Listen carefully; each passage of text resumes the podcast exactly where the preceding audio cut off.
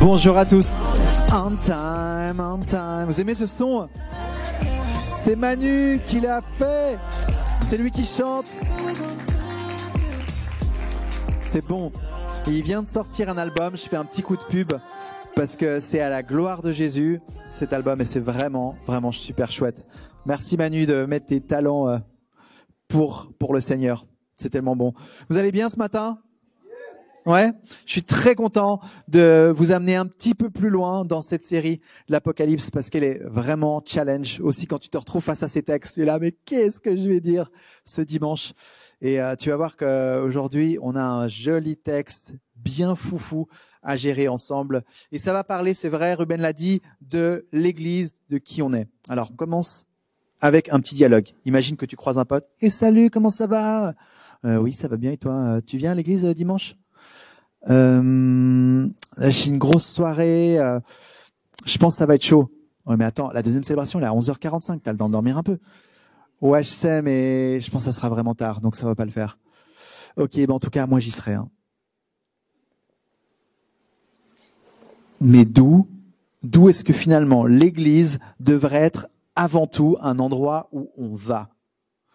Mon petit dialogue, il a juste une envie, c'est de, c'est de pointer sur ce, sur cette façon qu'on a de concevoir l'Église comme un lieu où on va, une chaise qu'on va chauffer le dimanche, et puis on a fait notre job et on peut repartir dans notre semaine.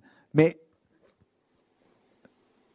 en partie, mais tellement, tellement loin de ce que j'ai envie de vous amener aujourd'hui. Nous sommes l'Église. Toi et moi, on fait partie d'un corps qui est vivant et qui a une capacité finalement de nous emmener dans une dimension de vivre la vie au quotidien tellement plus large, tellement plus grande que simplement venir à l'église le dimanche et te poser la question si tu viendras ou pas. On va regarder ce thème de l'église ensemble aujourd'hui. Et euh, pour ça, il me faut un petit peu revenir en arrière pour t'expliquer ce que c'est l'église. Tout commence il y a bien longtemps au moment où le Créateur choisit de s'adresser à Abraham et il lui fait une promesse. Il lui fait la promesse d'avoir une descendance qui s'étend jusque dans l'éternité. Là, Dieu choisit de faire alliance avec un peuple, le peuple d'Israël. On pourrait situer à cet endroit-là le début, la source de l'Église il y a cette histoire d'alliance, et puis on apprend hein, en, lisant les pages de la Bible que les choses vont pas se passer de la meilleure des manières. Dieu qui pourtant mérite toute la louange, eh ben très vite, il est négligé, il est mis de côté, et il est même trahi. Alors c'est à ce moment-là, à peu près, à peu près, hein, au milieu de l'histoire de l'humanité, que Dieu choisit d'envoyer son Fils. Vous connaissez l'histoire pour nous réconcilier et permettre à cette alliance qu'il a choisi de vivre avec l'homme de reposer sur un nouveau fondement. Un fondement où toi et moi, nous pouvons être en relation directement avec lui, indépendamment de ce qu'on a fait, indépendamment de nos actes et de nos actions. On est déclaré juste et on a le droit de s'approcher de lui. Et c'est là que Jésus choisit vraiment de donner une nouvelle forme à l'Église. Et ça va être inauguré par le Saint-Esprit. Et depuis, les croyants propagent cette bonne nouvelle à peu près à tous les endroits de la terre, au point qu'il y en a qui vont jusqu'à Vanuatu pour annoncer l'évangile. Petit clin d'œil à Estera. C'était l'inside joke. Mais euh, on a quelqu'un qui est allé jusqu'à Vanuatu pour, euh, pour annoncer l'évangile tout récemment.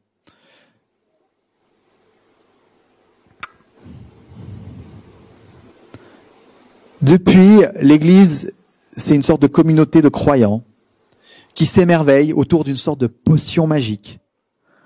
Un truc que quand tu l'ingurgites, ça te rend tout joyeux. Tu as envie de plus. Et tu réalises qu'il y a quelque chose en toi qui se met à déborder. Je parle de quoi? Je parle de l'amour de Dieu c'est réellement une potion magique. C'est quelque chose qui, qui change notre perspective, notre façon de vivre, notre façon d'être les uns avec les autres. notre, notre regard sur nous-mêmes est différent. Et depuis que l'Église est en mouvement avec l'amour de Dieu qui, comme source de motivation de toute chose, alors, alors l'Église se met à se propager, à grandir et à transmettre le témoin de la foi de génération en génération.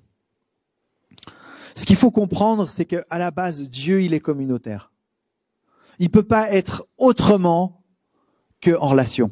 Il est déjà trinitaire dans sa façon d'être, trois en un, et il nous a créés à son image. Ça veut dire qu'on lui ressemble et que finalement, dans notre ADN, dans la façon dont on est programmé, chacun, on est appelé à être en relation les uns avec les autres. D'ailleurs, même celui qui, le, le, le genre anarchiste, qui est contre tout, finalement, lui, pour s'opposer, il va forcément devoir regrouper des gens autour de lui, donc former une sorte de communauté pour être contre tout. Et à un moment donné, c'est le serpent qui se mord la queue. Et c'est là qu'on comprend et qu'on réalise qu'on est appelé à être en relation les uns avec les autres. Et qu'il y a quelque chose qui est programmé en nous et qui se trouve dans la raison d'être de l'Église. C'est d'être un peuple, une communauté de croyants qui traversent les âges. Sociologiquement parlant, une communauté, elle se forme à partir du moment où il y a un croisement d'intérêts, où il y a un croisement d'intentions, d'expériences et d'identité. On est, à partir du moment où on a dit oui au même sauveur, on est reliés les uns aux autres. Quelque chose se passe. On est appelé frères et sœurs. On rentre dans une famille. Une famille pas seulement au présent, mais une famille qui prend en compte tous les croyants du passé et qui rejoint ceux qui nous attendent encore plus loin. Mon but là, c'est de nous amener à avoir le vertige, au point de se dire, attends, mais en fait, ce concept de l'Église, c'est déjà quelque chose que personne ici sur Terre n'aurait pu imaginer. C'est quelque chose qui vient de là-haut et qui est appelé à se manifester sur terre et nous dire qu'il y a une place pour toi et moi pour en faire partie. Alors c'est vrai, quand on revient à la question de ce que je vais à l'église le dimanche ou pas, est-ce que c'est ça réellement ta conception de l'église? Quand on fait un petit peu ce tracé historique qu'on vient de faire ensemble, je sais pas toi, mais moi je réalise qu'il y a quelque chose qui me fascine, quelque chose qui qui fait que je me sens tout petit et en même temps faire partie de quelque chose d'énorme, de, tellement grand qu'on pourrait, qu'on pourrait même penser que c'est banal. C'est pas banal. C'est une réalité qui est absolument appelée à soulever et à transformer et à changer notre façon de vivre. Donc, on fait partie de cette communauté de croyants. On a dit, on a dit oui tous au même Sauveur. Voilà un de nos points communs. Nous avons tous reconnu à un moment donné que, en, construisant notre vie sur nos propres forces, on n'y arriverait pas. Un autre point commun, c'est que on a fait l'expérience, comme je disais avant, de son amour, de sa présence, et on ne peut pas revenir en arrière. Est-ce que tu te rappelles la première fois où tu as ressenti la présence de Dieu? Et où tu t'es dit mais il est vraiment là. C'est plus juste un concept philosophique, mais il y a quelque chose qui, il me prend dans ses bras. Moi, je m'en rappelle. Et, et, ça a été un moment, un tournant clair où je sais que j'ai pas pu revenir en arrière. J'étais plus après à me demander de façon euh, philosophique, est-ce que je peux prouver si Dieu existe? Il était là, il commençait à faire partie de ma vie et on partageait une intimité ensemble. Donc, donc cette, euh, ce croisement d'expériences, on vit plus ou moins similairement les mêmes expériences et on se regarde et, on a goûté à Dieu ensemble dans une célébration, on ressort, on a les yeux qui brillent, on se dit mais il était là, t'es d'accord? Enfin, on a vécu le même truc. Donc ça nous relie. Et en même temps, pour un petit peu presque parachever le tout, l'Église, elle a un mandat, c'est, finalement de déclarer haut et fort ce que la Bible dit. Et la Bible, elle répond à des questions aussi fondamentales que qui nous sommes, d'où on vient, qu'est-ce qu'on est appelé à faire ici, où est-ce qu'on va. Quel honneur de pouvoir faire partie d'un lieu, d'une communauté, d'une famille qui a un rôle aussi clé et privilégié que ça sur, cette terre. Je sens, enfin je suis pas sûr, mais je crois que je vous ai chauffé un peu à propos de ce que c'est l'Église. Mais c'est une question hyper simple et en même temps, tu peux remplir des pages et des pages. Je pourrais continuer là encore si, si tu veux. Mais j'ai grillé pas mal de temps sur mon introduction. J'avais envie de t'amener à ce moment où, où on est là, waouh, en fait c'est c'est énorme cette question de l'Église. Pour maintenant entrer dans le passage euh, du jour dans l'Apocalypse. On va jouer aujourd'hui avec l'Église avec un grand E, l'Église avec un petit E, parce que je crois que cette dimension de l'Église avec un grand E, elle nous dépasse et c'est ok. Et en même temps, elle va se manifester aussi dans quelque chose de très très personnel qui va toucher jusqu'à par exemple ton mini groupe dans ton connect où tu vis l'Église euh, de cette manière. Donc c'est c'est sous différentes formes. Maintenant, premier point, l'Église avec un grand grand E, elle est appelée à être vigilante face à l'enjeu, et on va le découvrir dans ce passage. Je ne vais pas reprendre euh, les éléments d'introduction pour lire l'Apocalypse, on en a parlé plusieurs fois ces dernières semaines. Euh, je pense que tu as les outils entre les mains, je vais encore en ajouter quelques-uns, mais on va entrer là, dans, dans le chapitre 12. C'est un chapitre violent, tension, âme sensible, s'abstenir. On entre dans un vrai combat et avec différentes identités qui sont présentés, qui représentent des éléments très clés dans l'histoire de la fin des temps. J'en dis pas plus, je vous lis d'abord les versets 1 à 6, et après je commenterai un petit peu. Ces gens donc qui, qui parlent et qui décrivent ce qu'ils voient. Un grand signe apparut dans le ciel. C'était une femme enveloppée du soleil, la lune sous les pieds et une couronne de douze étoiles sur la tête. Elle était enceinte et elle criait car elle était en travail dans les douleurs de l'accouchement. Un autre signe apparut dans le ciel, c'est un grand dragon rouge-feu qui avait sept têtes et dix cornes, et sur ses têtes sept diamènes, diadèmes. Sa queue entraîna le tiers des étoiles du ciel et les jeta sur terre. Le dragon se plaça devant la femme qui allait accoucher afin de dévorer son enfant dès qu'il serait né. Elle mit au monde un fils, un enfant mâle, qui doit diriger les nations avec un sceptre de fer, et son enfant fut enlevé vers Dieu et vers son trône. Quant à la femme, elle s'enfuit dans le désert, où Dieu lui avait préparé une place, afin d'y être nourrie pendant 1260 jours. C'est le genre de passage où tu dis, hm, j'ai toujours voulu comprendre un petit peu ce que ça voulait dire tout ça. Je t'avoue, pour moi, c'est aussi un challenge on entre dans un chapitre comme celui-là, chapitre 12, on comprend très vite qu'il y a, que c'est la guerre. Il y a un combat, il y a un enjeu qui est là. Il y a trois personnages, un dragon, une femme enceinte et un enfant qui naît de cette femme. Voilà ce qu'on entend. Avec les indices qui nous sont donnés dans le texte et avec une compréhension un peu plus large de la Bible, on arrive à deviner qui sont ces différents personnages. Le dragon, un peu plus loin dans le passage, il est appelé aussi le serpent ancien, qui fait référence donc à Satan lui-même. Ok, ça rigole pas. On a Satan dans l'histoire. Ensuite, on a cette femme qui est enceinte. Et elle a euh, une couronne au-dessus de sa tête avec douze étoiles. Et ces douze étoiles représentent les douze patriarches qui font référence aux douze tribus d'Israël. Cette femme enceinte représente donc le peuple de Dieu. Et dans sa lignée, elle est appelée à donner naissance à Au Messie lui-même. L'enfant, le bébé qui est, qui est sur le point d'être dévoré par Satan, c'est le Messie. Et c'est lui qui est appelé à régner sur les nations avec ce sceptre de fer dont on a une référence dans les psaumes. Donc tu vois que Jean, il n'est pas en train de faire n'importe quoi, il reçoit des visions dingues et en même temps, il les orchestre avec des éléments, des indices pour nous permettre, pour permettre à celui qui veut voir de comprendre. On est dans ce combat parce que dans ce tableau, l'enjeu est la question du renversement du diable.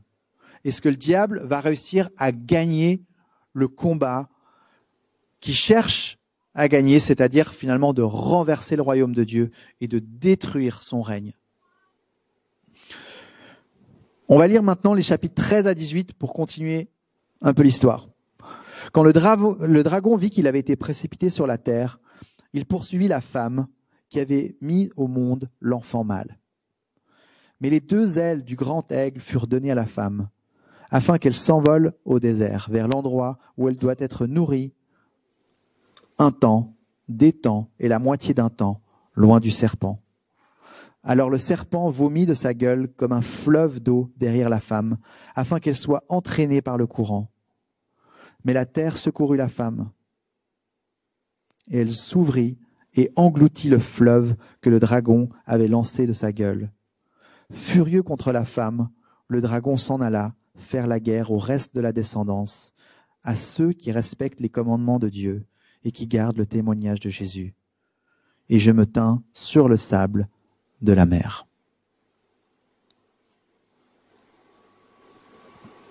On va pas pouvoir tout analyser, mais j'ai envie de revenir sur ce gros dégueulon là, du dragon. Au verset 15, le dragon vomit un fleuve d'eau et là, pour un petit peu analyser ce genre d'image, faut ouvrir les commentaires bibliques et commencer à comprendre ce qui se passe. Les théologiens et autres érudits parlent pour ce fleuve qui sort de la bouche du dragon comme une sorte de rivière de mensonges qui s'abat sur le peuple de Dieu. C'est la femme.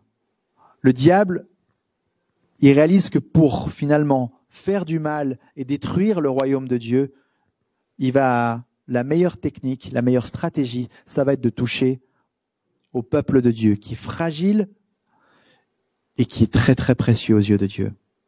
Donc il s'attaque à la femme et il envoie cette rivière de mensonges.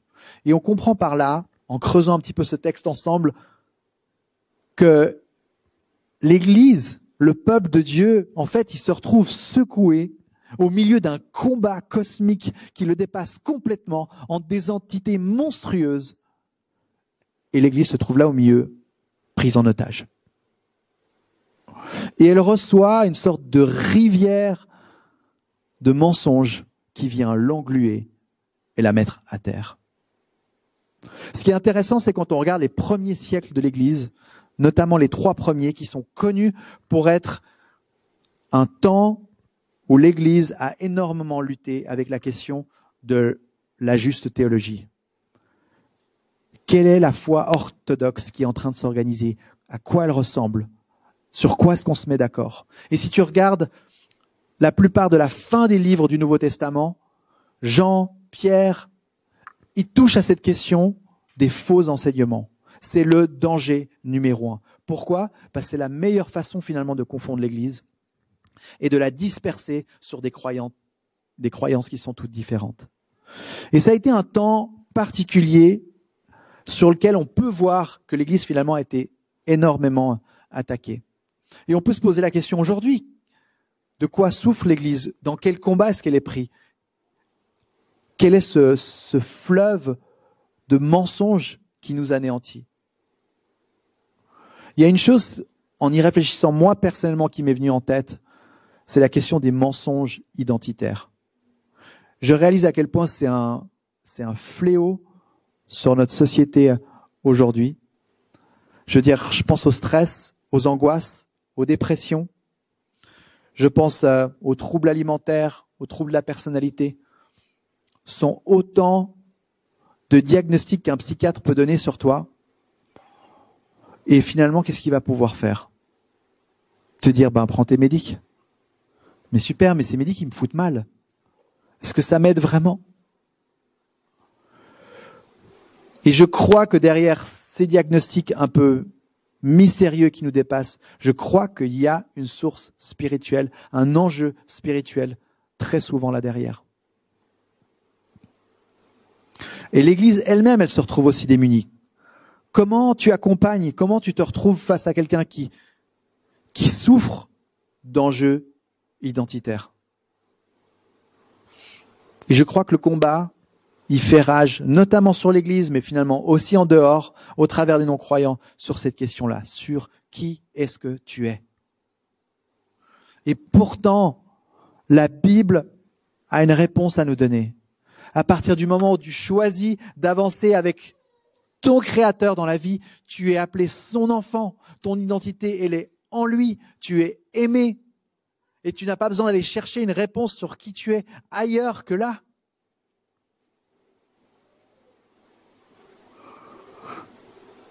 Mais lorsque la confusion et le mensonge viennent s'infiltrer, alors on part un petit peu en vrille. Et ça devient énormément difficile.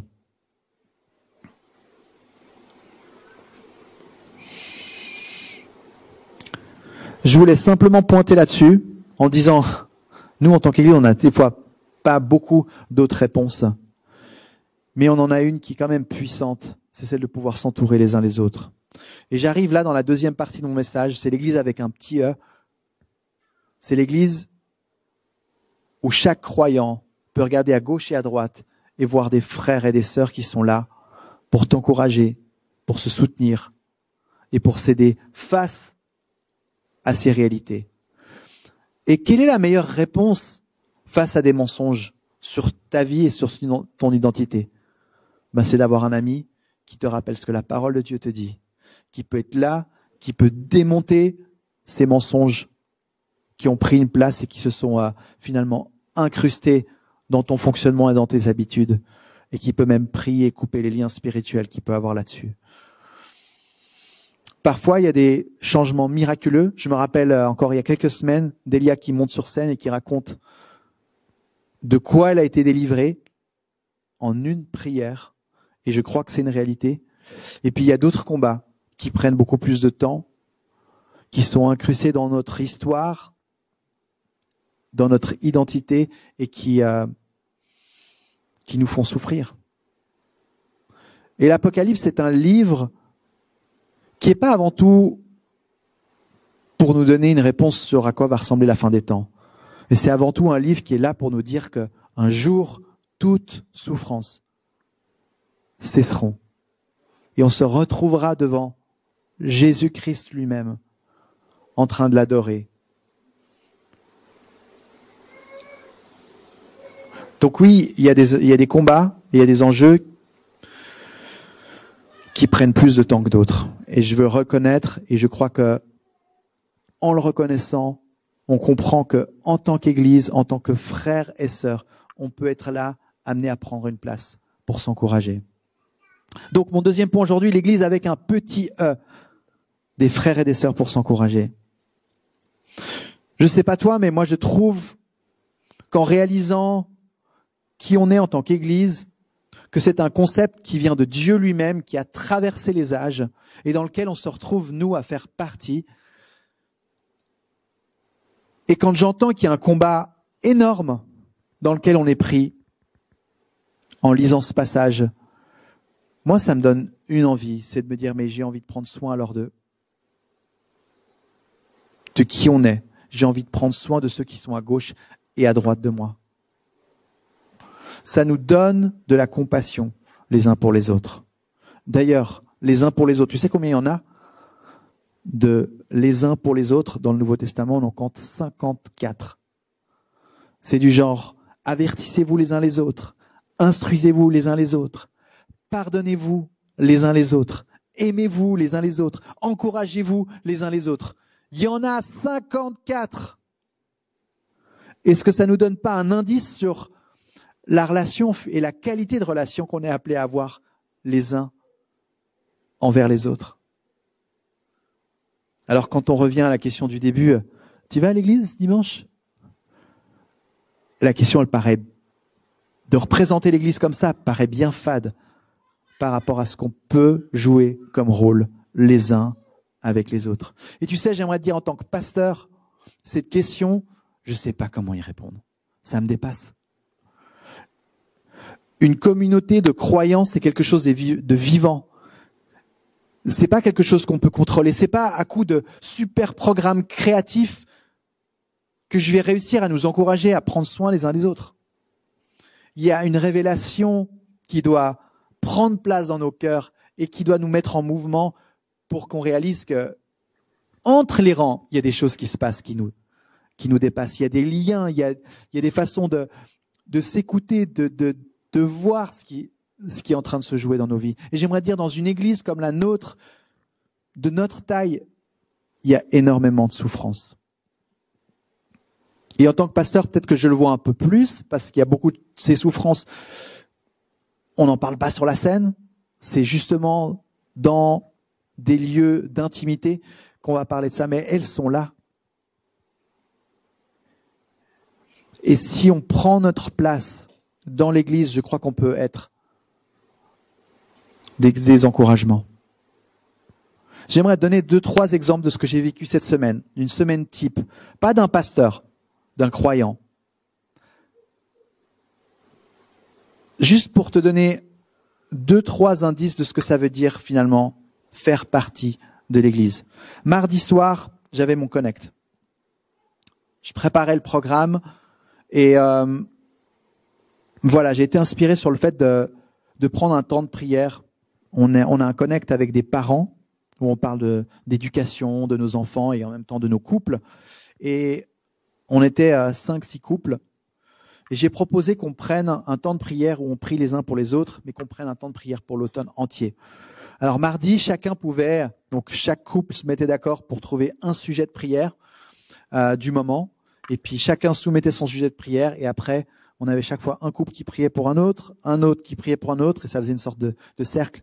Et génial, on a pris un temps de prière, c'était puissant, c'était chouette, on est reparti, mais au moment de repartir, j'aurais dit, mais prenons cet engagement pour cet automne de, de, de, de se suivre les uns les autres, de garder ce sujet de prière et de prendre des temps à part pour prier pour le couple que tu as, dont tu as été défini. Et des sujets de prière, ben on va en rajouter durant l'automne, mais on va surveiller les arrières des uns des autres. Est-ce que ça vous dit Et ça, ça paraît tout simple, mais je suis convaincu que c'est méga puissant. Autre anecdote. Donc maintenant, je suis, à, je suis allé m'installer en campagne dans un petit village et du coup, on a notre nouvel appartement. On vient, on vient de s'installer dedans. Et jeudi matin, ma femme, elle se réveille et elle me dit, Adri, j'ai eu une sorte de rêve et j'ai senti qu'il fallait prier pour ce lieu dans lequel on vient d'arriver. J'arrive à l'école, j'emmène les enfants et qui c'est que je trouve dans la cour de récréation? Mais la responsable du prière de l'église, de, de prière de l'église, Rebecca Guller. Et j'ai dit, euh, Reb, vous auriez un temps avec Daniel pour, euh, pour venir prier pour euh, notre maison ce soir Complètement la rage, le truc à l'intuition complète. Et euh, elle me dit, ok, je te redis, 18 heures. Eh, on organise ça, j'amène à bouffer. Ok, moi je dois avoir encore un truc. On se fait le repas à la fraîche avec les voisins de la maison, avec les gulaires. Et puis, euh, bref, on prend temps pour manger, super sympa et tout. Et là, il est 8 heures passées, les enfants, ça commence à être tard, on en a 5 à gérer. Comment on va prendre un temps de prière avec 5 enfants autour de nous, quoi? J'ouvre mon ordi, Disney+, on envoie... Et on se balade. Et on parle, en fait, il y a plusieurs appartements dans la maison dans laquelle on est. Et du coup, on est allé vraiment prier dans ces différents appartements. Il y en a un, il est, c'est Nata qui, euh, qui habite dedans. Et puis, on a vécu un temps simple mais tellement puissant et tellement pas euh, conceptualisé comme un programme d'église. C'est la vie de frères et des sœurs qui s'organisent au travers de réalités du quotidien qui se passent. Et je suis sûr que des histoires comme ça, tu en as plein. Autre histoire encore cette semaine, quelqu'un dont je sais qu'il passe par euh, vraiment une tempête en ce moment dans sa vie. Mardi matin, avant de commencer ma journée, je prends un temps pour pour lui envoyer un message, mais un message, c'est pas juste un message, le message qui te fait chialer. Parce que, parce que, parce qu'il est bourré d'amour et d'encouragement. C'est avec Lucie, euh, bossons qu'on s'amuse toujours à se dire, je vais t'envoyer un message qui te fait chialer. C'est le challenge. C'est de faire exploser ton cœur pour que tu sentes que tu n'es pas tout seul. Et ça, c'est un des mensonges que Satan, qui d'ailleurs, le mot Satan veut dire l'adversaire, que Satan va essayer de te, te, permettre de croire, c'est que tu es tout seul. Que tu es tout seul dans ton coin et personne n'en a rien à faire de toi. Et l'antidote, c'est quoi? C'est de nous rappeler que on est une famille, qu'on est dans le même bateau, qu'on a des belles choses à vivre ensemble. Alors j'aimerais t'encourager en terminant ce message aujourd'hui, en te disant, je ne sais pas ce que ça veut dire pour toi faire partie de l'Église. Mais je suis convaincu que si tu ouvres ton regard, si tu ouvres tes oreilles, tu vas voir ce qui se passe. Et qu'il y a des magnifiques choses à vivre. Et que c'est tellement plus passionnant de la vivre comme ça, l'Église. Mais c'est pas évident. Ça demande d'être à l'écoute. Et je pense que faire partie de l'Église entre 15 et 20 ans, c'est peut-être pas forcément la même chose qu'entre 30 et 35 ou qu'entre 45 et 50 ans.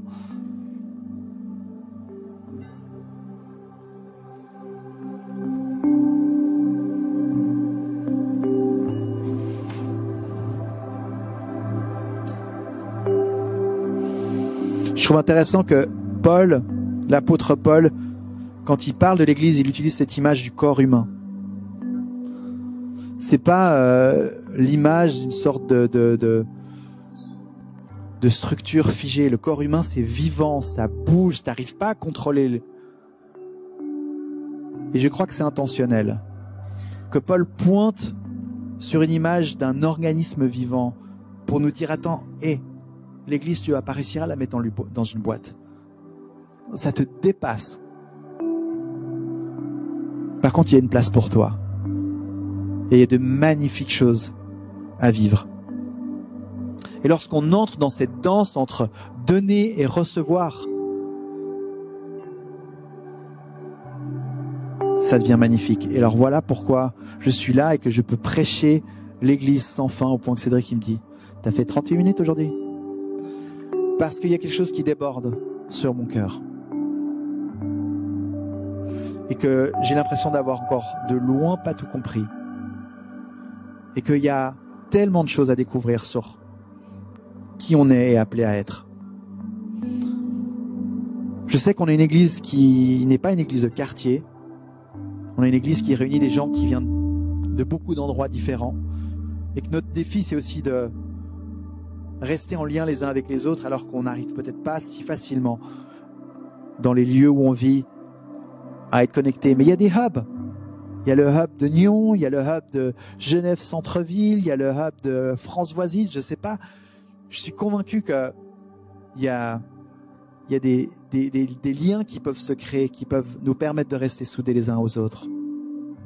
Et j'aimerais vraiment te laisser cette question entre les mains pour y réfléchir, pour la méditer ces prochains jours. Qu'est-ce que ça veut dire pour toi faire partie de l'Église à la lumière de ce qu'on a entendu aujourd'hui? Puis ma deuxième question, est-ce qu'il y a quelqu'un à gauche ou à droite que tu n'as peut-être pas vu, que tu as peut-être complètement négligé, vers qui tu sens que tu es appelé à accorder ton attention? C'est peut-être un premier pas, un prochain pas. J'aimerais prier pour toi, pour nous, pour nous envoyer sur cette, sur cette façon de voir là l'Église. Et après, je te laisserai un peu réfléchir à ces questions. Jésus, j'aimerais commencer cette prière d'abord en te disant merci. Merci de nous faire une place pour être inclus dans un, projet qui s'inscrit dans l'histoire de l'humanité entière. C'est de pouvoir faire partie de ton peuple le peuple de Dieu. Et on l'a vu, on l'a entendu, ce peuple est précieux à tes yeux.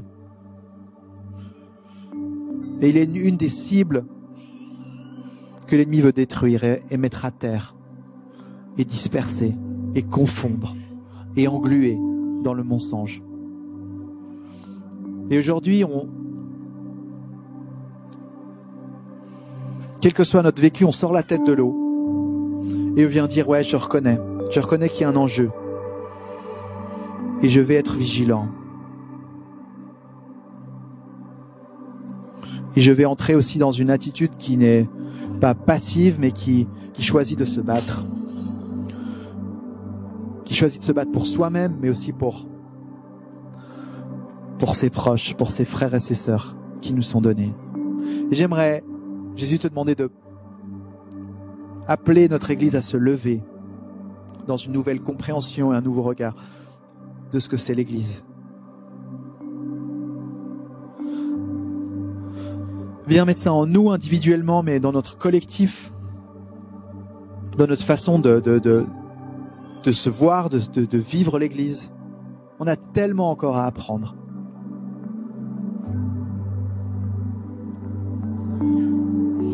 J'aimerais encore prier pour cette question de, de, notre regard. Comment est-ce qu'on peut être un soutien les uns pour les autres? Apprends-nous. Apprends-nous à vivre l'amour en action. Au point que ce lieu déborde tellement que les gens de l'extérieur voient et se disent mais il y a tellement d'amour ici. Et que dans cet amour, ils te voient toi. Que tu sois toi révélé, toi le Dieu de gloire.